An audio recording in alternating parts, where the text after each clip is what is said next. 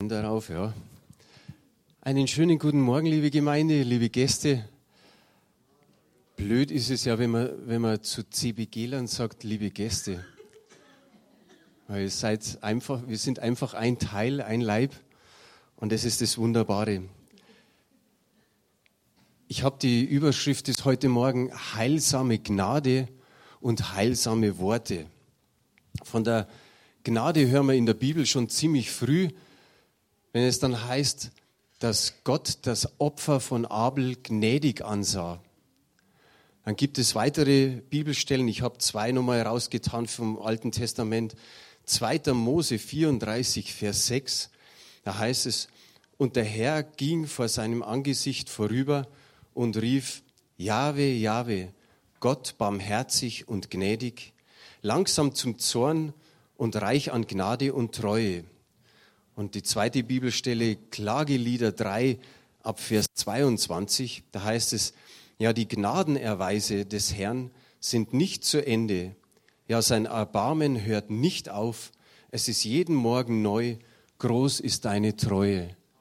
Hier sehen wir einen kleinen Ausschnitt, dass nicht nur Gott irgendwie im Alten Testament nur Kriege zugelassen hat, sondern egal wie die menschliche Situation war oder die ganze Situation der Menschheit, ob gut oder böse oder sehr schön, immer wieder ist Gott gnädig. Egal, und das gilt bis heute, bis zum heutigen Tag und darüber hinaus, dass Gott gnädig ist, oder?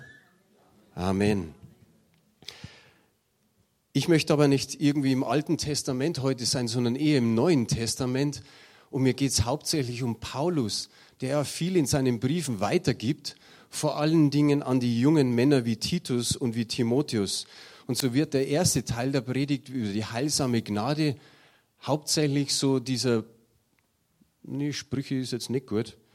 Titus 2, Vers 11, das ist so der, genau, das ist der richtige.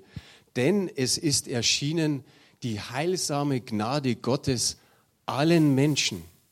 Das hat der Paulus damals zu dem Titus gesagt. Es ist erschienen die Gnade Gottes. Und wer war die Gnade Gottes? Jesus Christus.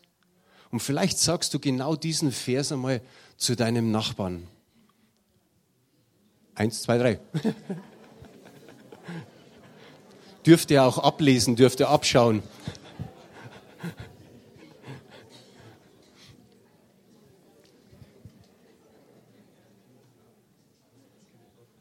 Von unserem Blickwinkel aus ist natürlich das schon 2000 Jahre her, dass diese Gnade Gottes dem Menschen erschienen ist. Aber das gilt jeden Tag neu. Gut, wir, wir sprechen vielleicht nicht unbedingt, was vor 2000 Jahren war, von einer Neuerscheinung. Wir reden eher bei Neu Neuerscheinung, dass eine Tageszeitung jeden Tag neu erscheint, die Wochenmagazine jede Woche neu, Monatsmagazine natürlich jeden Monat neu und dann gibt es Bücher und CDs und alles Mögliche, was so immer wieder neu erscheint.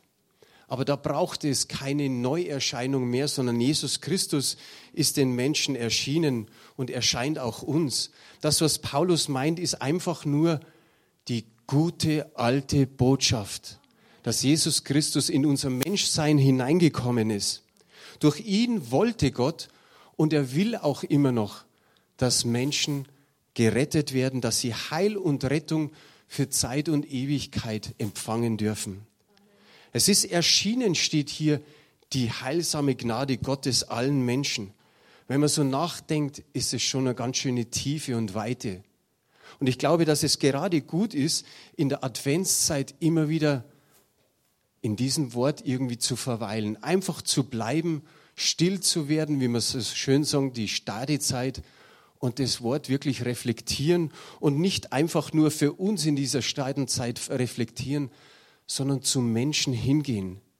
Da gibt es so viele Menschen, die noch unerrettet sind und die die Botschaft unbedingt hören sollen. Adventszeit, ich denke schon, dass Menschen offener sind in der Adventszeit als wie in anderen Zeiten.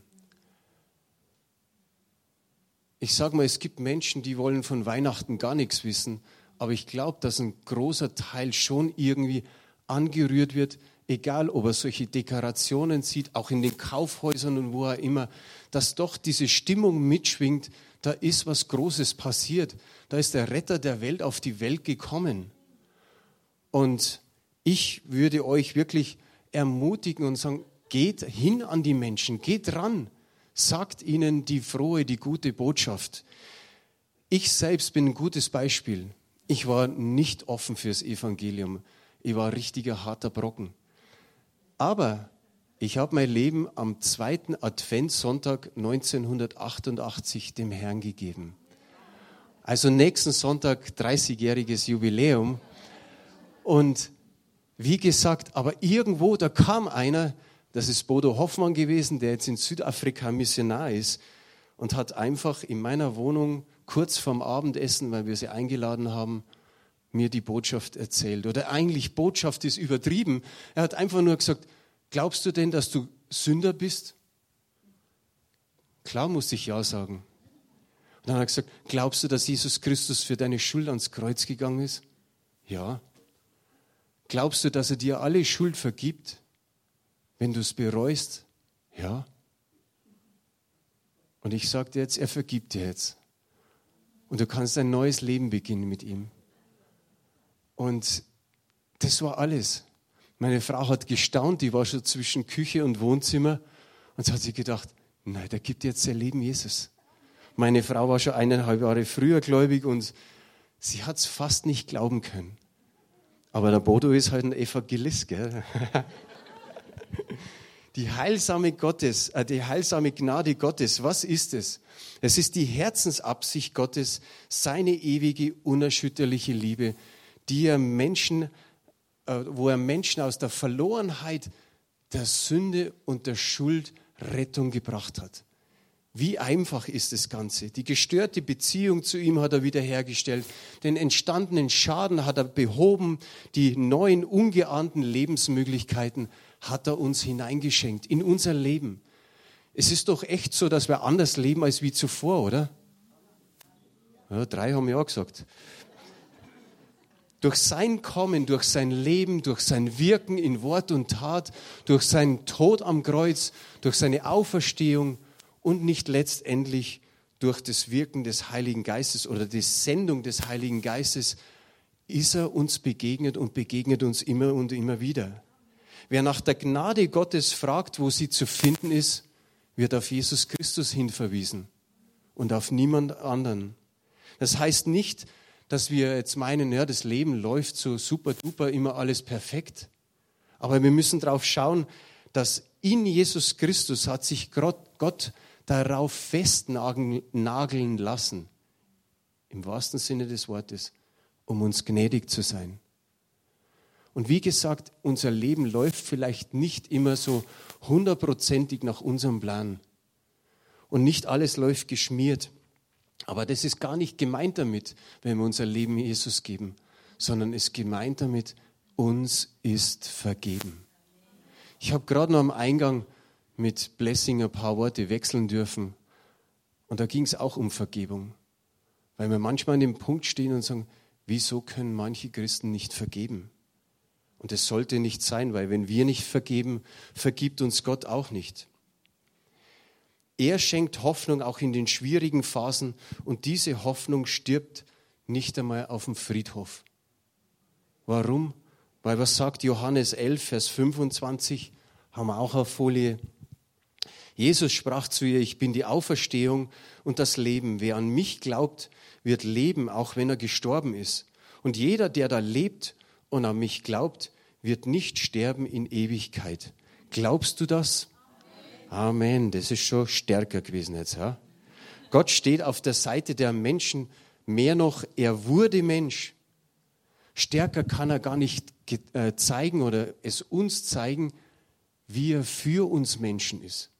Das muss man sich immer wieder selbst zusprechen. Er ist für mich. Er ist nicht irgendwie gegen mich. Er ist eigentlich gegen keinen einzigen Menschen auf dieser Welt. Keiner ist ausgeschlossen. Wir müssen uns nichts verdienen. Wir müssen nichts beisteuern, weil man manchmal meint, ja, ein bisschen was muss ich doch tun. Im besten Sinne könnte man sagen, Glück gehabt, wie die Elisabeth vorher gesagt hat am Eingang. Glück gehabt. Aber ist es Glück? Genau, es ist Gnade. Es ist nicht Glück, es ist Gnade. Deshalb muss niemand gegen ihn kämpfen, niemand muss ihm nochmal irgendetwas beweisen, sondern Gott ist nicht unser Feind, sondern er ist unser Freund. Wie gut tut es. Und er selbst spricht aus zu uns, dass wir Freunde sind. In Johannes 15, in den Versen 13 bis 14 steht, größere Liebe hat niemand als die, dass er sein Leben hingibt für seine Freunde. Ihr seid meine Freunde, wenn ihr tut, was ich euch gebiete. In unserem Hauptvers heißt es, es ist erschienen, erschienen die heilsame Gnade Gottes. Was bedeutet es, wenn was erscheint? Dann wird es sichtbar. Und Jesus ist für uns sichtbar geworden und erfahrbar. Wir dürfen eine Beziehung zu ihm haben, wie man zum Nachbarn, wie man zum Ehepartner, wie man zu Freunden hat. Wir dürfen ihm einfach alles sagen. Der Paulus, der sagt auch, er ist vielen Menschen erschienen nach der Auferstehung, steht im 1. Korinther 15. Aber auch in den Evangelien wird berichtet, dass Jesus ihnen erschienen ist und unzählige Menschen haben durch ihn Heil und Rettung an Geist, Leib und Seele erfahren. Und ich glaube auch unser eins. Ich sage nicht jetzt Glaub, sondern ich bin der festen Überzeugung, dass viele von uns Heilung und Rettung für ihr Leib und Seele und Geist erfahren haben. Und jetzt können wir sagen, ja, aber jetzt ist ja Jesus zurück. Aber ich sage mal im, im Klaren, die Apostelgeschichte geht weiter. Sie geht mit uns weiter. Der Heilige Geist führt und leitet uns. Und so können wir die Gnade Gottes, die heilsame Gnade Gottes, jeden Menschen weitergeben. Manchmal laufen uns wirklich Menschen über den Weg und wir müssen eigentlich nur den Mut haben, auf diese Menschen zuzugehen und zu sagen, ich habe dir was ganz, was Wunderbares zu erzählen. Weltweit geschehen Wunder und Zeichen. Und wir schauen oft so auf diese Zeichen, dass jemand gerettet wird oder geheilt wird, weil er eine Krankheit hat. Aber wie wichtig ist es vorher, lieber geht einer, wie ich gesagt habe, mit einem Auge in, die, in den Himmel, als wie dass er mit, mit zwei Augen in die Hölle geht. Und das ist das Wichtige, dass wir uns immer wieder leiten lassen von der Kraft des Heiligen Geistes und dass wir Menschen diese befreiende Liebe und Kraft Gottes immer wieder bringen. Ich habe kürzlich mir so gedacht, naja, wir sind noch nicht, ich sage mal so als CZM, so, so offen, so frei, dass wir immer wieder an Menschen rangehen und sagen, komm, komm doch mal mit in Gemeinde oder vom Glauben einfach zu erzählen. Und jetzt ist die CBG da noch nicht, ja, es ist genau ein Monat vorbei. Und ich habe ein paar so Dinge beobachtet. Ich bin jetzt nicht hier und schaue, was die alles machen, sondern wie das hohe Lied der Liebe-Seminar war vor kurzem, waren ein paar Geschwister aus der CBG auch bei dem Seminar mit dabei. Und das ist ja schön, wenn das, sich das alles so mischt. Aber dann gab es eine Kaffeepause am Samstagnachmittag und da sind zwei der Schwestern aus der CBG mit ihrem Kaffee rausgegangen. Und da war eine, ich sage mal, entfernte Nachbarin, also nicht direkt, wohnt nicht direkt daneben, ein bisschen weiter da hinten. Aber die kam auf unser Haus zugesteuert und die wollte irgendwelche Flyer im Briefkasten reinwerfen, die ich doch für, sie auslegen sollte, weil wir haben uns schon mal so kurz gesprochen. Aber da kam sie gar nicht dazu die beiden jungen Damen, die haben mit ihr über Jesus und über den Glauben gesprochen in dieser Kaffeepause. Und irgendwie ist sie zwar dann wieder gegangen, aber einfach der Mut, irgendjemanden Fremden anzusprechen und zu sagen, ich will dir was über Jesus sagen. Vor 14 Tagen, also morgen in, vor 14 Tagen, Montagabend 19 Uhr war es, ich bin aus, der, aus dem unteren Eingang rausgegangen, nochmal auf die Straße und auf einmal sagt von oben jemand so an der Tür stehend und nicht reinkommt, Sie, kennen Sie sich hier aus? Und dann habe ich gesagt, ein bisschen schon.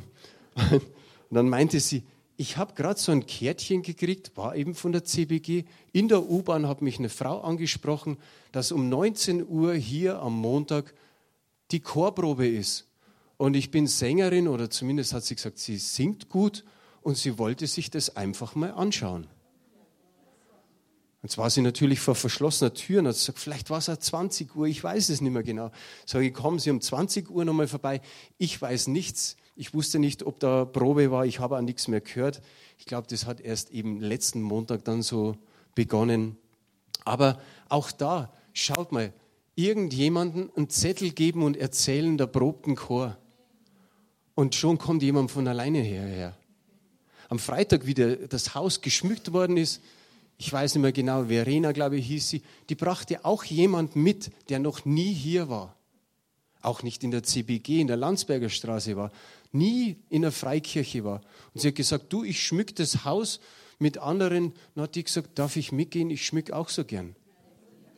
Also überlegt euch mal, was, wo man die Leute alle einladen kann. Man muss gar nicht gleich mit dem Evangelium kommen, aber Menschen sind offen dafür, einfach mal mitzugehen. Und nicht, dass ihr sagt, na ja, bei der CBG, da passiert so vieles und, und bei uns passiert nichts. Nein, die Renate Stiebert hat letzte Woche ja auch eine Nachbarin mitgebracht. Ihr habt das mitgekriegt, die ist einfach mitgegangen und ich finde es gut. Eine andere Nachbarin sagt zu ihr, Sie tun mir gut. Sie sind ein guter Mensch, so hat die gesagt, oder? So ähnlich. Und wie, wie, wie schön ist das, weißt? Und dann, dann, dann denkt man sich, okay, das ist der erste Schritt. Und der nächste Schritt ist wahrscheinlich so weit, dass man sagt, okay, jetzt geht sie mit. Die Dame hat zwar irgendwie noch was, was anderes gesagt, gell? so egal wo sie, von welcher Sekte sie kommen, aber in der Bibel steht auch was von der Sekte der Nazarener. Gut, kommen wir zum nächsten Punkt. Es ist allen Menschen erschienen die heilsame, Gott, äh, heilsame Gnade Gottes. Wie schön ist es? Was für eine starke Aussage ist es eigentlich? Ein Angebot, wie es Elisabeth vorher gesagt hat, an jeden Menschen, egal wo du herkommst, egal welche Hautfarbe, egal ob du reich oder jung, äh, reich oder arm bist, jung oder alt bist, es ist egal. Diese Botschaft ist für jeden. Das Angebot ist für jeden da. Und du kommst eigentlich nur in den Genuss, wenn du dich darauf einlässt und dafür öffnest. Die meisten von uns haben das einmal gemacht in ihrem Leben, aber die andere Seite ist, wir dürfen uns für die Gnade Gottes ständig öffnen. Sobald du dich einmal geöffnet hast für die Gnade, kannst du dich ständig öffnen dafür. Und egal, ob es das erste Mal ist oder das hundertste Mal, Gott schenkt dir auch noch ein tausendstes Mal. Die heilsame Gnade Gottes hat Langzeitwirkung und Tiefenwirkung in deinem ganzen Leben. Na, bring es noch hier.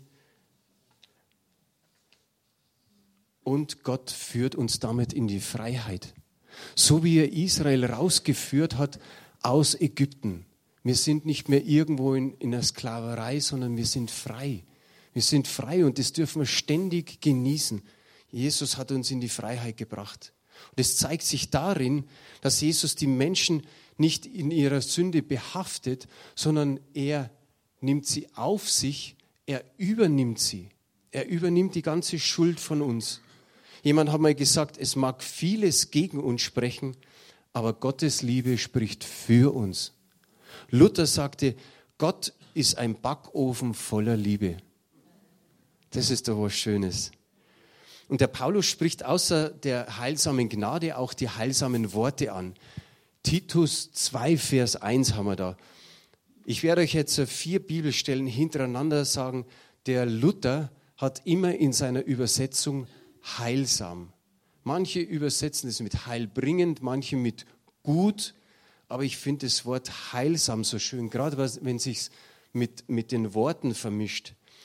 In Titus 2, Vers 1 sagt er, du aber rede, wie sich's ziemt nach der heilsamen Lehre.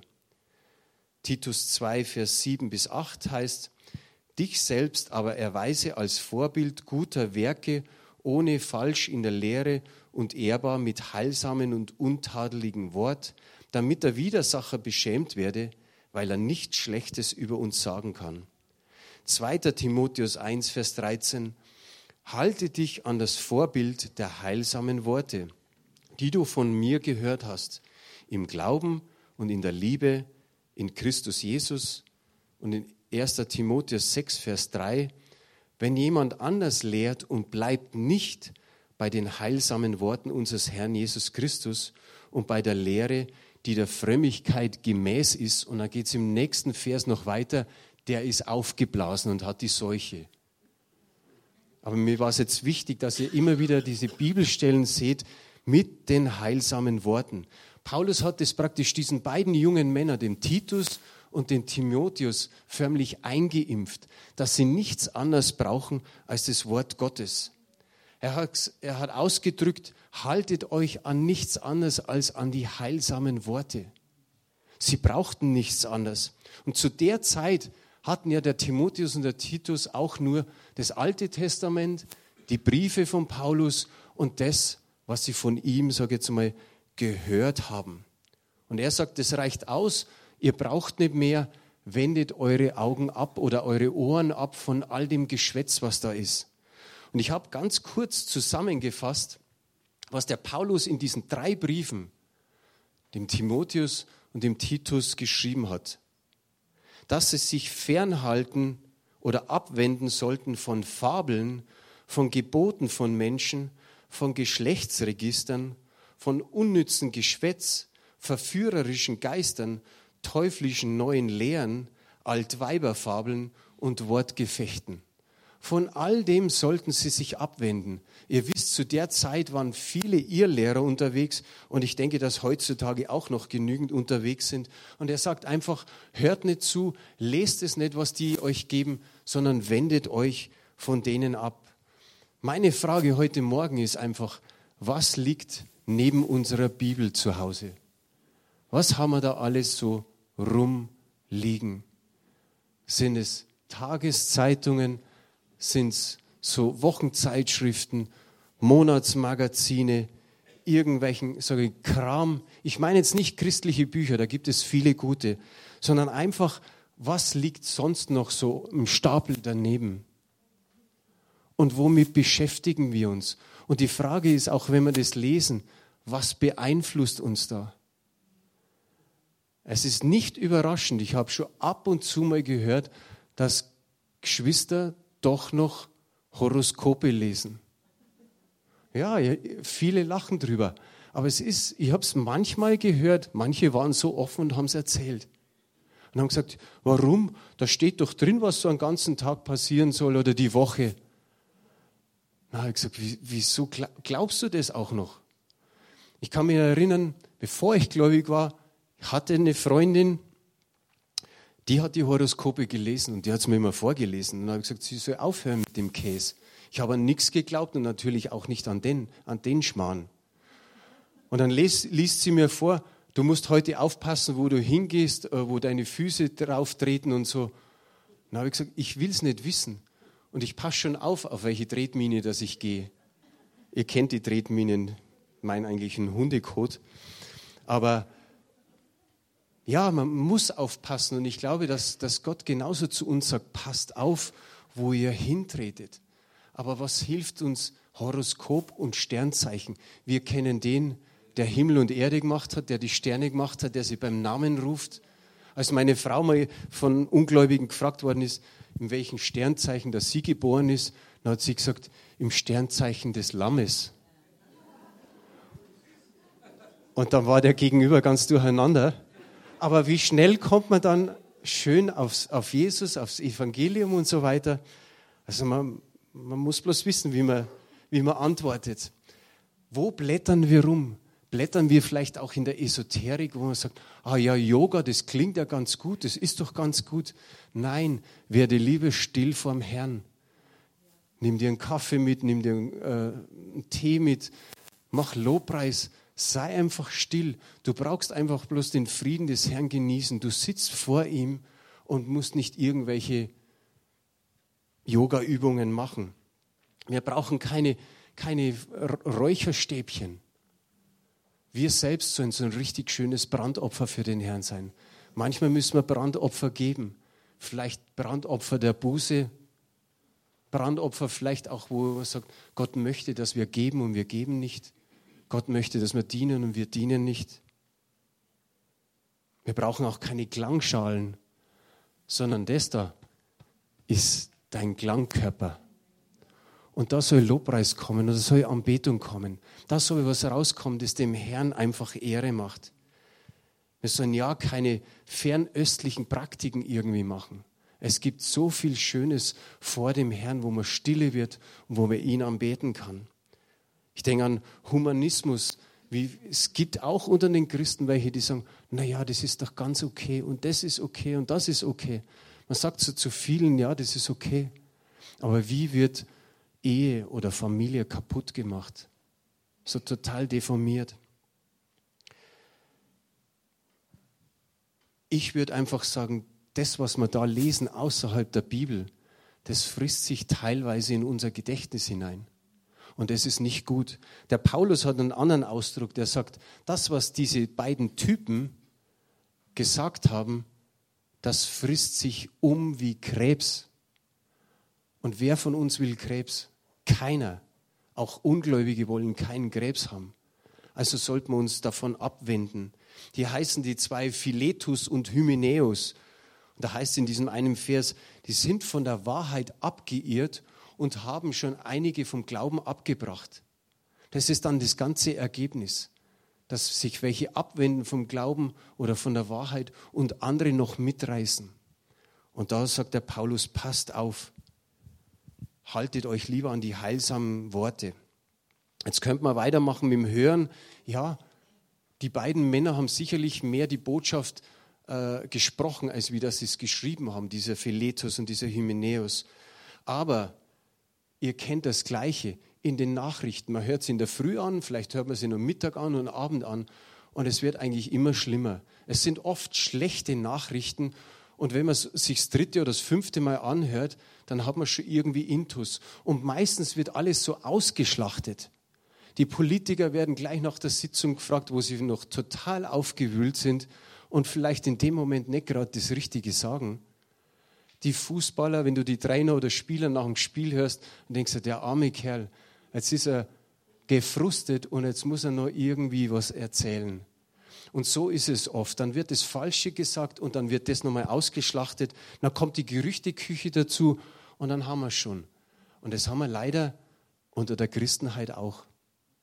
Da, wo man hört, oh, da gibt es eine Krise in Stuttgart oder in, in, in einer anderen Gemeinde und hast du schon was gehört davon?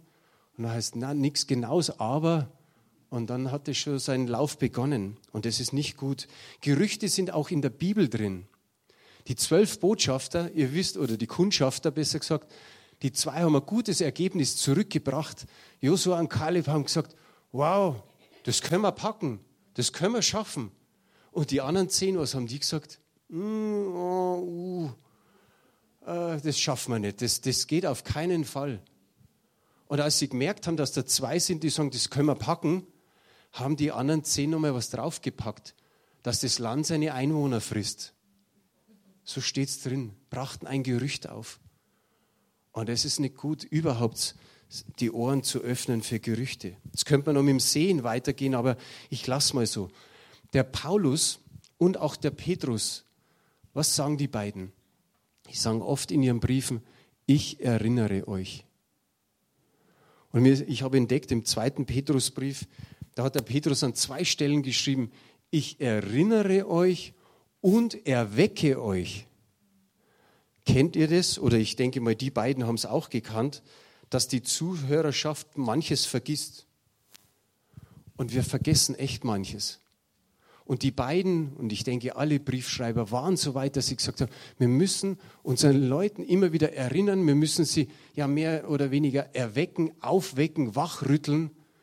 Und ich glaube, das ist einfach heute mein Auftrag. Mir geht es hauptsächlich darum, um diese heilsamen Worte. Ich glaube, dass jeder schon so viel Heilung empfangen hat durch das Wort Gottes. Aber dass wir uns nochmal neu verlieben in die Bibel. Dass wir uns neu nochmal aufmachen und zu sagen, les. In meinem Innersten empfinde ich, dass nicht jeder regelmäßig liest. Und da geht es nicht darum, auf den Finger mit dem zu zeigen, sondern es gibt mal so, so schwache äh, Situationen. Aber grab dich wieder rein in, das, in, in die Bibel. Hab sie wieder lieb, so wie ich es vorher gesagt habe, und streck dich aus. Das sind so viele heilsame Worte. Weißt du, wenn es zum einen heißt, du, du brauchst ja was zu antworten, wenn es zum einen einfach heißt, dass Gott uns nicht den Geist der Furcht gegeben hat, ja, dann will er nicht, dass wir Angst haben. Das kann kurz mal kommen, aber wir bleiben nicht in der Angst drin. Gestern haben wir ein gutes Zeugnis gehört. Wir bleiben nicht in dieser Angst, weil wir jemanden haben, der mit uns ist.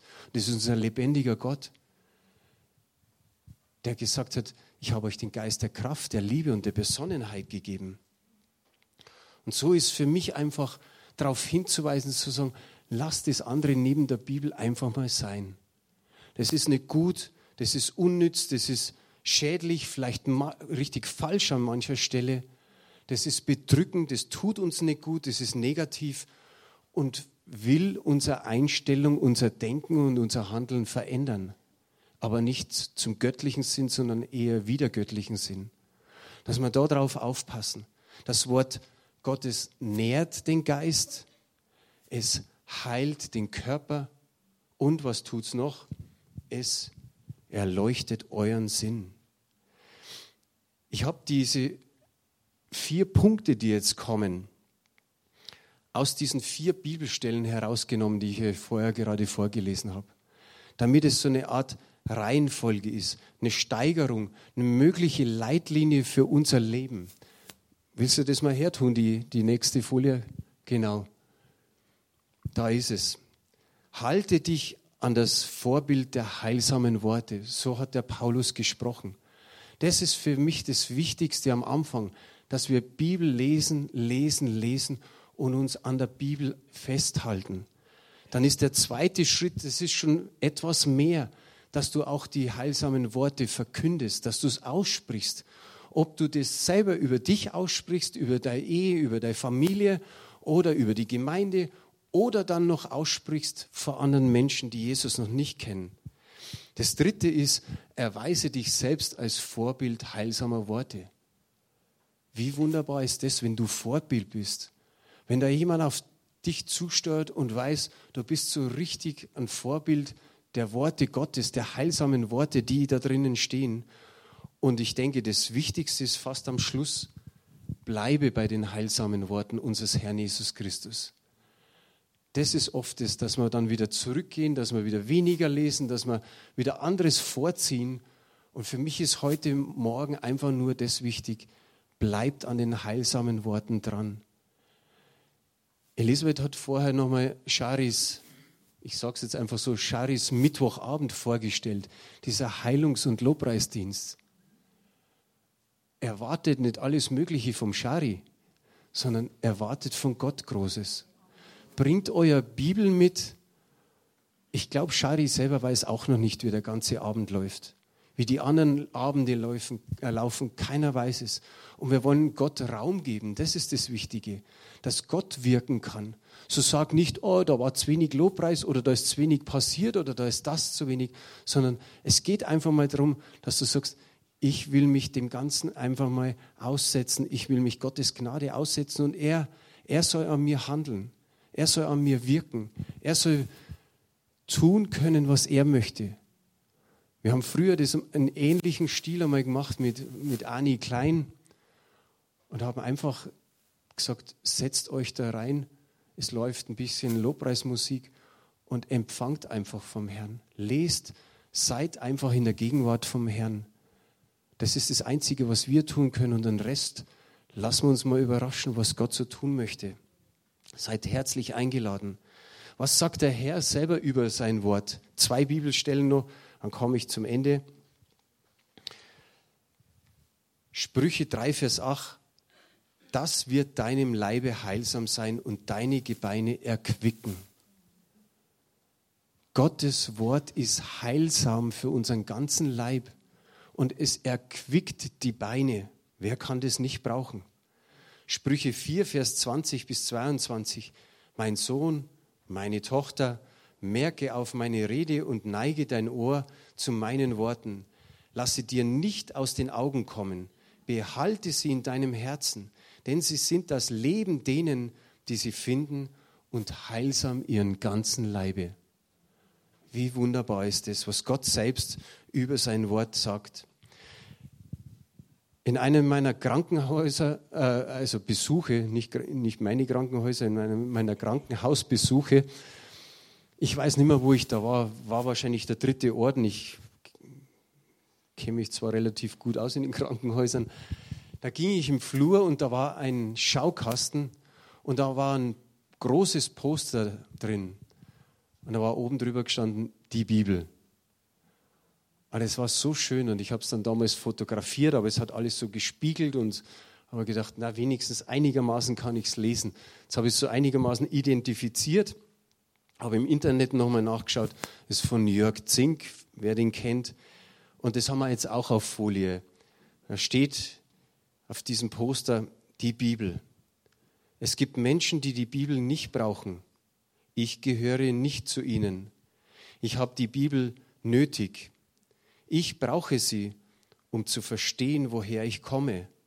Ich brauche sie, um in dieser Welt einen festen Boden unter den Füßen und einen Halt zu haben. Ich brauche sie, um zu wissen, was einer, äh, dass einer über mir ist und mir etwas zu sagen hat. Ich brauche sie, weil ich gemerkt habe, dass wir Menschen in den entscheidenden Augenblicken füreinander keinen Trost haben und dass auch mein eigenes Herz nur dort Trost findet. Ich brauche sie, um zu wissen, wohin die Reise mit mir gehen soll. Wie schön ist es? Und die Frage, die ich einfach hier in den Raum stelle, wenn, wenn Menschen da sind, die sagen, ich weiß nicht, wo die Reise hingehen soll. Gott hat alles vorbereitet. Jesus hat alles vollbracht. Jesus hat alles vorbereitet. Im Endeffekt wartet er auf dich. Er wartet auf dein Ja. Er überrumpelt dich nicht und sagt, du musst jetzt zu mir kommen, sondern diese heilsame Gnade Gottes gilt allen Menschen. So steht es in Timotheus 2, Vers 1. Und ich denke, wir beten einfach miteinander. Magst du mal Nummer eins weiterklicken? Und das bete ich jetzt einfach laut. Und ich bitte euch einfach aufzustehen und betet es laut mit. Ich denke, viele hierin haben diese Entscheidung schon getroffen für Jesus Christus. Aber es ist immer gut, wenn alle mitbeten, dann darf auch der oder diejenigen, die das erste Mal dieses Gebet beten, nicht irgendwie so die Blicke auf sich münzen, sondern sie können in Freiheit das Mitbeten. Jesus, ich weiß, dass kein Mensch sündlos ist, auch ich nicht. Ich weiß aber auch, dass du am Kreuz für meine Sünden gestorben bist damit ich Vergebung erhalte. Sogar ein ewiges Leben wartet auf mich. Nächste Folie. Vergib mir bitte meine Sünden und komm in mein Leben. Ich nehme dich jetzt als meinen Herrn und Erlöser an und als den, der mich unendlich liebt und mich durch mein Leben begleitet. Amen. So, wenn du das das erste Mal gemacht hast, komm gerne nach dem Gottesdienst auf uns zu. Wir wollen dir Bibel schenken, wir wollen dir einfach mal herzlich willkommen heißen. Und es ist schön, im Himmel heißt dass die Engel da eine Riesenparty machen, wenn ein Sünder umkehrt. Und so ist es. ich denke, was jetzt nicht schlecht wäre, wenn ich nochmal das Lobpreisteam bitten dürfte,